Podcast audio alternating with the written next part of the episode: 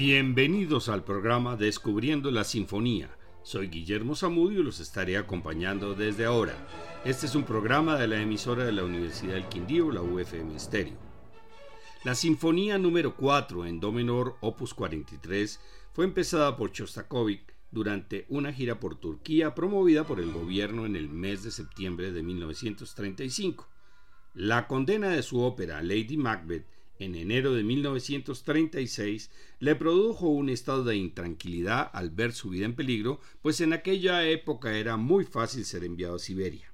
Fue persuadido de terminar la obra y la completó en el mes de abril, pero preparados para ser estrenada fue retirada por el propio compositor después de una serie de circunstancias adversas propiciadas por la condena estatal.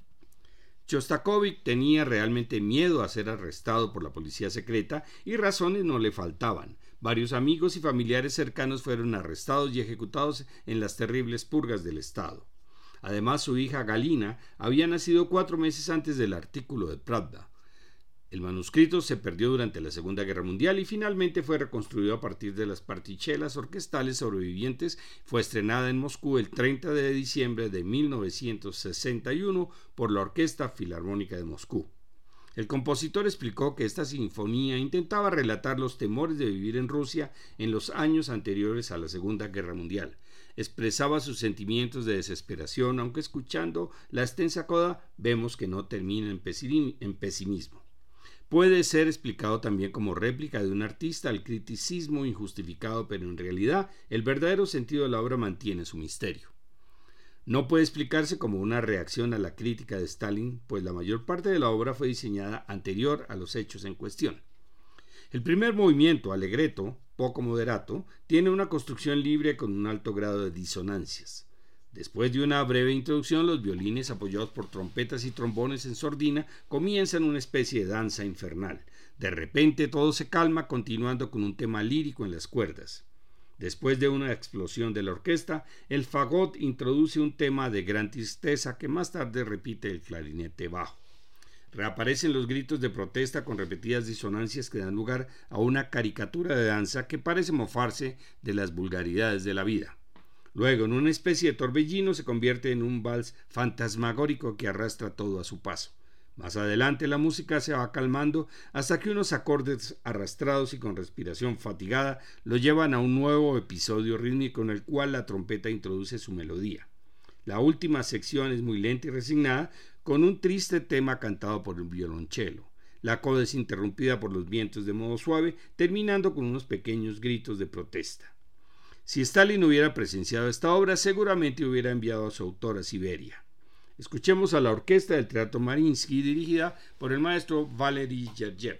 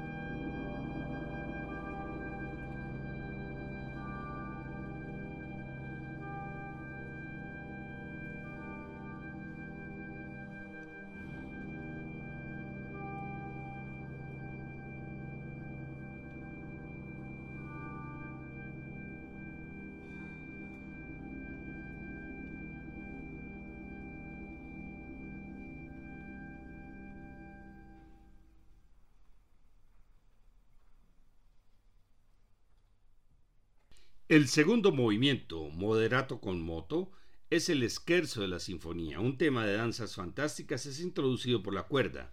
Las violas presentan el tema acompañadas por pizzicatos de los violonchelos y los contrabajos. La madera añade sus propios comentarios. El tema es repetido por los pícolos terminado por un breve tutti orquestal. El motivo del trío es presentado primero por la cuerda, un tema en forma irónica y grotesca. Cuando retorna el primer tema se desarrolla de forma fugada. El segundo tema reaparece en las trompas. La música se va diluyendo progresivamente, acompañado por un característico ostinato de la percusión, un detalle que aparecerá después en sus últimas sinfonías. Escuchemos el segundo movimiento nuevamente dirigido por Valery Gergiev.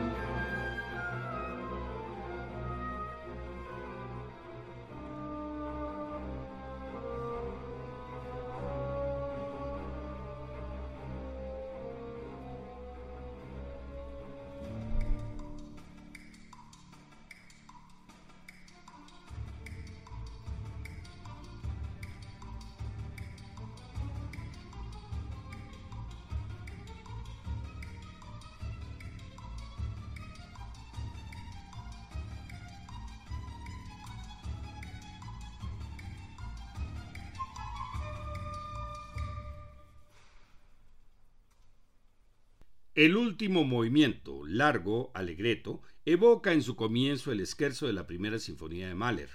Comienza con una introducción lenta. El fagot canta una larga frase melancólica acompañada por el ritmo de marcha fúnebre en los timbales y contrabajos. La marcha maleriana llega a su máxima intensidad antes de convertirse en una especie de himno lírico. La marcha se reemprende con tranquilidad. De repente, una serie de violentos pasajes pone fin a la serenidad. Se inicia una especie de divertimento que comprende una dinámica danza, una polca disparatada, seguida por un vals lírico, un galope y una marcha.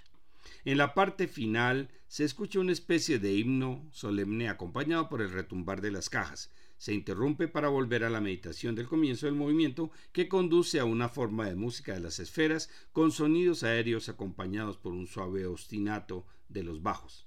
El obstinato es repetir lo mismo varias veces. Estos comentarios son de Historia de la Sinfonía de Francis Serracanta. Escuchemos nuevamente a la Orquesta del Teatro Marinsky de San Petersburgo con la dirección de Valery Gergiev.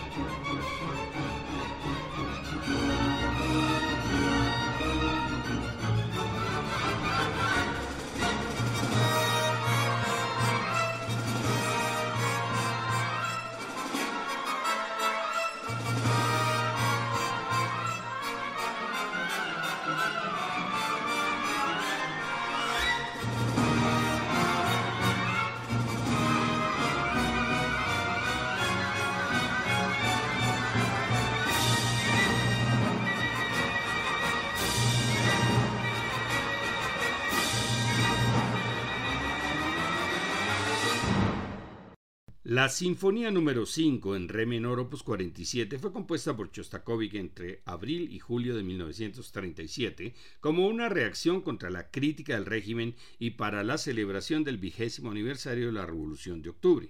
Se estrenó en Leningrado el 21 de noviembre de 1937, interpretada por la Orquesta Filarmónica de Leningrado, logrando un enorme éxito. Según el gran chelista Rostropovich, la gran ovación evitó la desaparición de Chostakovich. En enero de 1938 fue presentada en Moscú, luego en Nueva York y París, logrando un éxito extraordinario y convirtiéndose en una de sus obras más populares. Fue definido por su autor como una sinfonía lírico-heroica. Su idea principal es la experiencia emocional y el optimismo triunfante del hombre. Quería mostrar cómo, venciendo una serie de conflictos trágicos, debido a la lucha intensa que agita violentamente el alma humana, nace el optimismo como una concepción del mundo.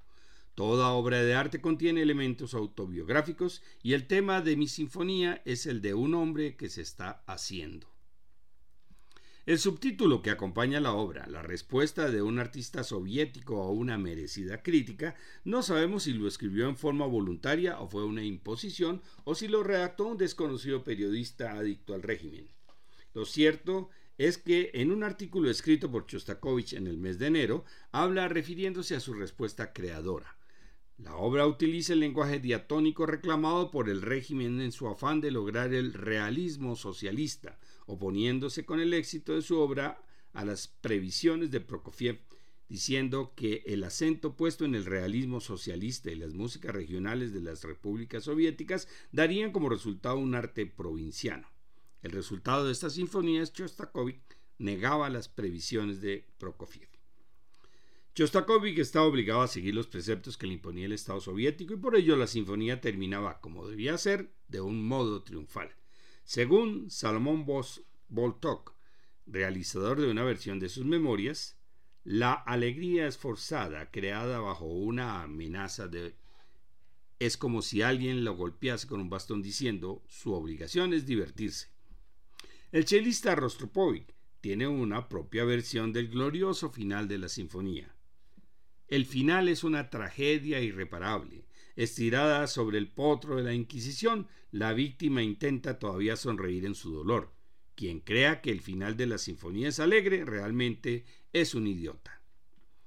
De todos modos, Shostakovich logra seguir viviendo en Rusia en la época de Stalin, lo que no pudieron hacer otros músicos que tuvieron que emigrar o los que fueron enviados a Siberia. Todos los comentarios se encuentran en la historia de la Sinfonía de Francis Serracanta.